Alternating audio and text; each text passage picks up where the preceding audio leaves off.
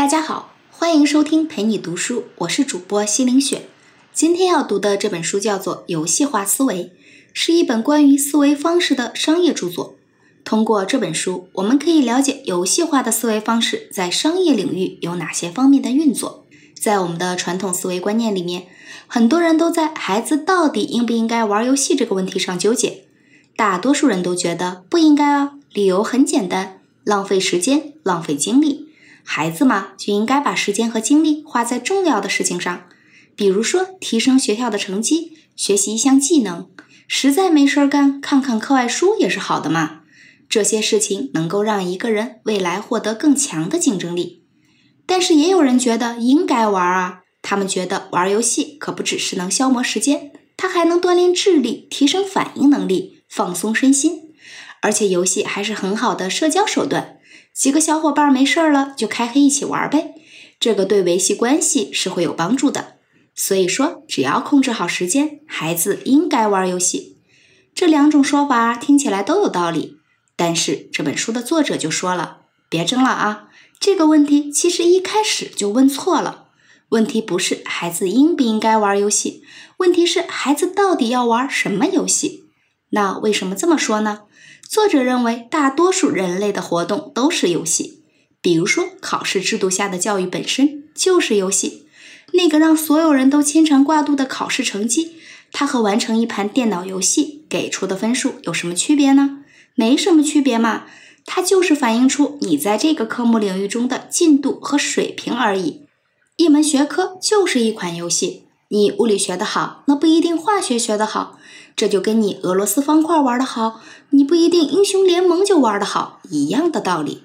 再比如说，学习一项技能，弹钢琴、学唱歌、练画画、玩滑板，还有各种各样的体育活动，这些都是一个个有规则、有等级的游戏。每一个都要你花时间、花精力去练习、去升级，最后才能成为某个领域的高手。再比如说，我们的商业活动，开一家公司就好像你创建了一个游戏账号，公司的收入就是你游戏等级的表现。在这期间，你要不断的克服困难、击败竞争对手、占领市场份额，才能不断的升级变强，你才能整合更多的资源，解锁更难的商业模式。对于公司的职员呢，也是一样的。你在职场上混得好，那自然你银行账户上的数字就会多。如果说你的账户上总是没有数字，那就只能说明你职场这个游戏玩的不好。你需要多解锁几个专业技能，快速提升自己的等级才行。那么问题来了，那为什么我们总是很容易沉迷于那些电脑和手机游戏，却总是对生活中的工作啊、学习这些任务提不起精神来呢？作者认为原因很简单。因为前者设计的好啊，是那些视频游戏设计师有什么特殊的窍门吗？其实并没有，人类天生就喜欢玩游戏，这一点啊，人人天生就会。他们只不过是遵循了人类几万年以来的心理规律，然后加上运用了最先进的光影技术，能够给人最直接的反馈罢了。说到这儿，问题就清楚了。既然大多数的人类活动都是游戏，如果你想要别人被你设计的游戏吸引，那你是不是应该把自己的游戏设计得更好、更有趣儿一点呢？本书的作者有两位，一位叫凯文·韦巴赫，另一位叫丹·亨特，他们都是宾夕法尼亚大学沃顿商学院的教授。在这本书里面，他们给出了把游戏运用到商业活动中的四条建议，来帮助我们通过游戏化的方式，更好的激励他人。下面我们就来分别看看这些建议都有哪些。第一条，不作恶。你可能有点奇怪啊，第一条难道不是应该教我们怎么设计一个好游戏吗？这个和不作恶有什么关系呢？其实呢，关系特别大。这是设计一个游戏的基础。好的游戏设计可以有效的激励别人，也能引导别人直接产生某些具体的动作。但是你不一定非要这么做。比如说，作者的一个朋友就是一个游戏设计师。有一次呢，一个大型的呼叫中心请他这个朋友帮忙设计一个游戏机制，用来提高员工的做事效率。但是呢，他的朋友一了解情况，就发现这个机构的员工本身的工作量就已经非常饱和了。如果引入游戏机制，那只会让他们之间的竞争更加激烈，让同事之间的关系更加紧张。所以呢，他就觉得呼叫中心让他设计的这个游戏。本质上就是一个用于监控员工工作的管理工具，是为一个非人性化的目的而设计的。在这个系统里面引入游戏机制，就像在血汗工厂里设置一个监工头一样，它只能给员工带来紧迫感和压力，并不能给他们带来乐趣。那这就违背了游戏设计的初衷。所以呢，他的这个朋友果断地拒绝了。很多人都以为游戏设计的目的就是不断的激励别人，不断的消耗别人的时间。其实不是的，游戏的初衷是让人们把必须做的事情变得更有乐趣。效率不是游戏的目的，乐趣才是关键。所以你设计的游戏如果只会让目前的环境更加压抑和枯燥，那么这件事儿本身就是作恶，就不值得一做。简单来说，作者认为不要把游戏化看作一种变相的能够压榨客户和员工的工具。游戏化是一种工作方式，它的目标是给人们带来真正意义上的乐趣和快乐。第二点，不要过分的关注积分化奖励机制。在设计游戏的时候，设计师最容易犯的一个错误就是误把积分、排行榜、徽章这些游戏要素当做游戏本身。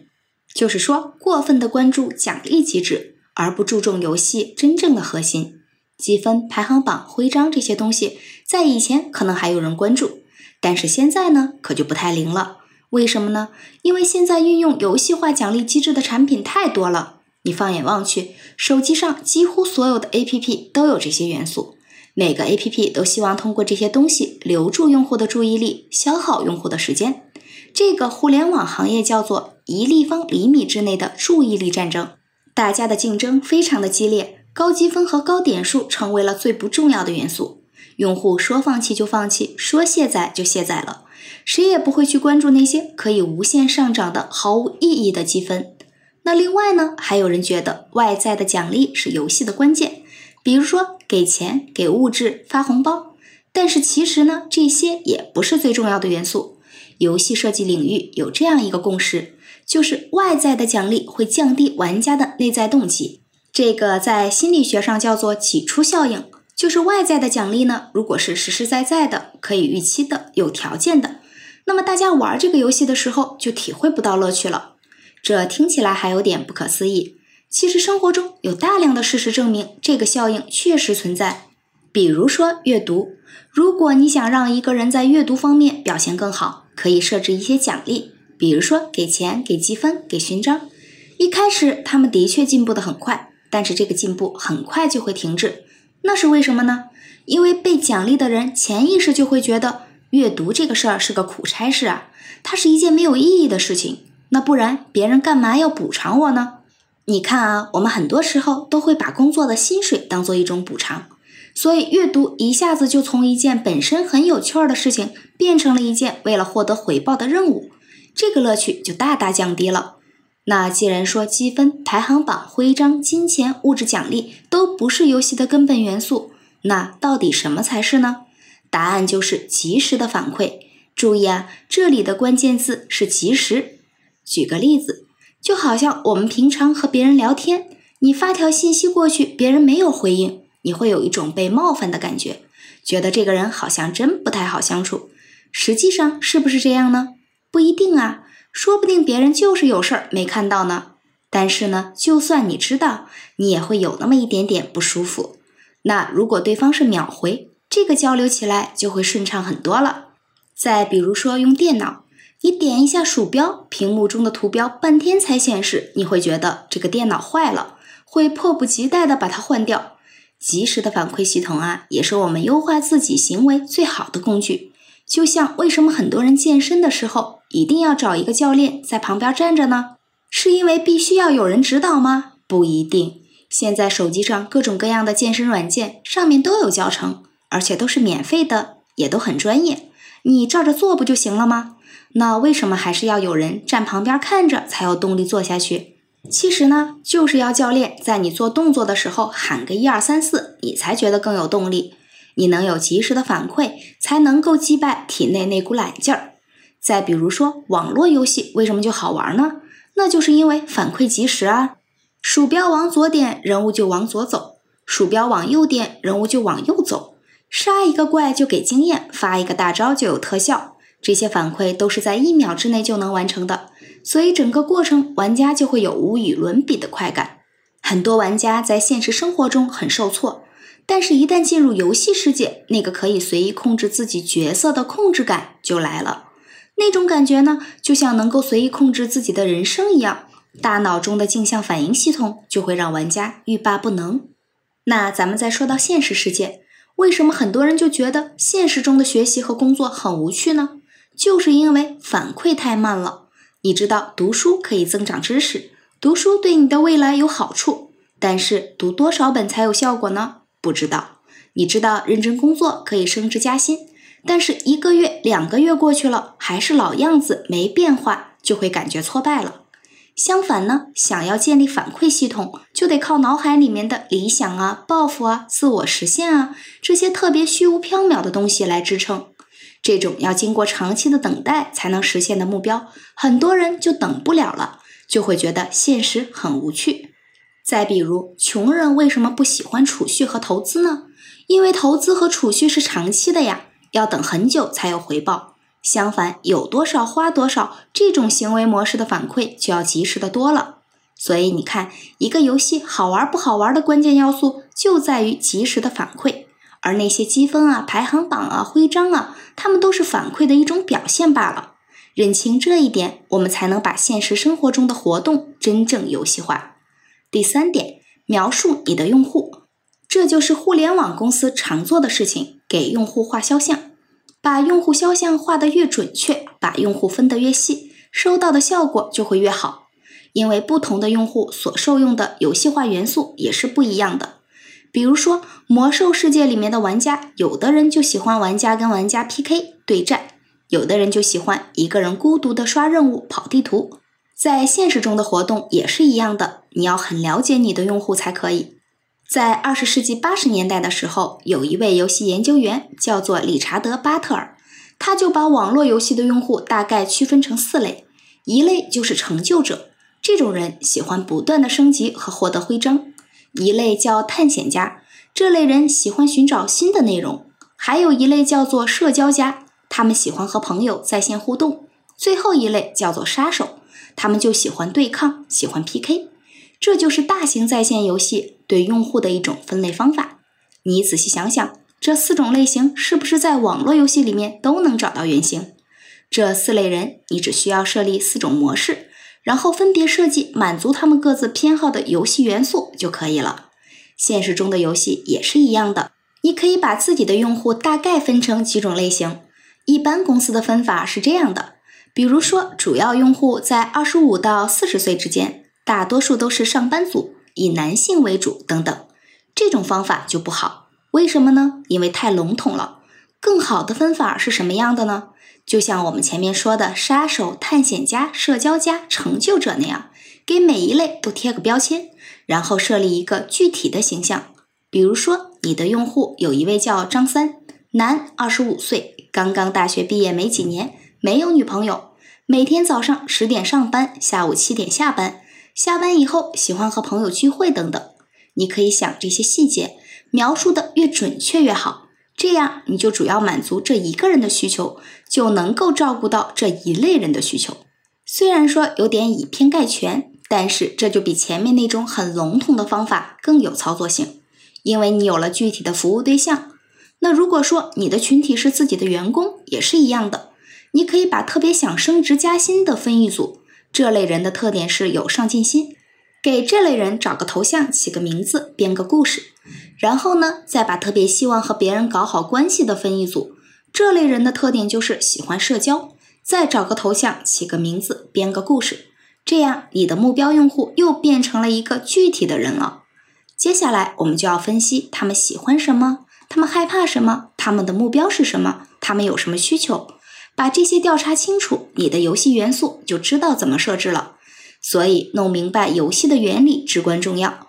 最后需要考虑的因素就是用户的生命周期。每个人一开始的时候都被看作是新手，在游戏里也被叫做是菜鸟。新手需要手把手的教，他们可能需要朋友们的肯定来增强自信。一旦新手变成了熟练的玩家，他们的新鲜劲儿过了，那就需要保持足够的难度。让他们保持积极性，这个难度的把握至关重要。你还不能设置的太难，太难了，别人看一眼转头就走了；太简单了呢，又没有挑战性，他们会没有兴趣玩。最好的维度就是比个人的能力高出那么一点点，在这种难度下，一个人才能产生心流体验。第四点，搭建你的游戏系统。目前绝大多数的企业实施的所谓的游戏化管理，通常是指一系列类似的游戏规则，比如说给员工惩罚和奖励。这其实跟传统的管理方式没有什么太大区别，唯一的区别就是他们看起来像游戏。前面我们说了。牛人都能自己设立目标，然后自己搭建反馈系统。但是呢，如果你是个管理者，你会发现大多数人其实很难自己搭建这个系统。这个时候，你就需要帮助他们搭建。就拿国内的盛大公司来举例子，盛大是做游戏起家的，他们呢就用游戏化的方式管理自己的员工。在盛大，他们有一套叫双梯发展模式，双梯就是指技术、管理这两把梯子。在传统的企业里面，做技术的很难越界去做管理，而做管理的又很难去做技术。但是在盛大呢，他们之间的通道就是完全打开的，每个员工都可以自主的选择发展方向。双梯模式有一到一百个等级，每个等级都有一个对应的职级，他们的每个员工还都像游戏里一样有一个经验值，员工平常的表现和业绩都是通过经验值来表现的。员工要通过升级实现自己加薪或者升职，而经验值呢又分为岗位经验值和项目经验值。岗位经验值就好像游戏里的每日经验一样，你只要不犯错误，时间一到，经验值自然就会涨。项目经验值就好像是打副本儿，你要是有多余的精力及额外的项目，那项目经验值就会涨。他们的经验值也和游戏里是一样的，越往后升得越慢，难度也越大。这样一来呢，每个人都清楚自己的等级，有能力的人呢也不会觉得怀才不遇。他们每个季度都进行一次考核，让员工始终保持干劲儿。通过这套方法，盛大每年都会设立七百多个项目，而且全都完成了。这种带有及时反馈的工作模式，是不是非常高效呢？所以总的来说，设计系统化的游戏机制是一件很难的事情。并不是说我随便加几个游戏元素就可以完成的。用户都是非常聪明的人，他们永远不会按照你希望的方式行事。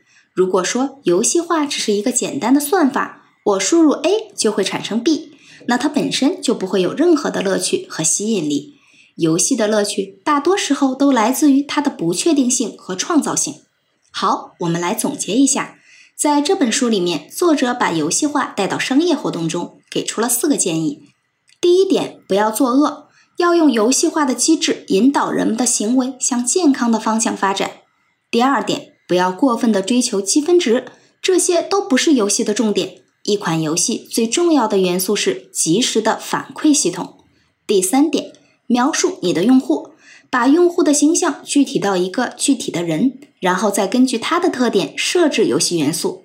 第四点，搭建游戏化的系统，全方位的调动他人的积极性。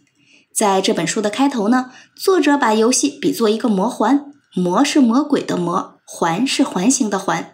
他认为有一些人呢，就可以在不同的模块之间跳跃，他们享受游戏的乐趣，驾驭游戏，玩转游戏，了解游戏的本质。因此，各种游戏都能玩得转，但是有些人呢就被卡在一种单一的模块里面，他们很容易沉迷，自控力很差，没有办法给自己设置反馈，而且不看重未来。那我想，这可能就是牛人和一般人的区别。希望你是能够真正驾驭游戏的人。今天这本书就为您读到这里，感谢关注，陪你读书，欢迎点赞分享，同时打开旁边的小铃铛，我的最新更新会第一时间提醒你。我是主播西陵雪，我们下次再见。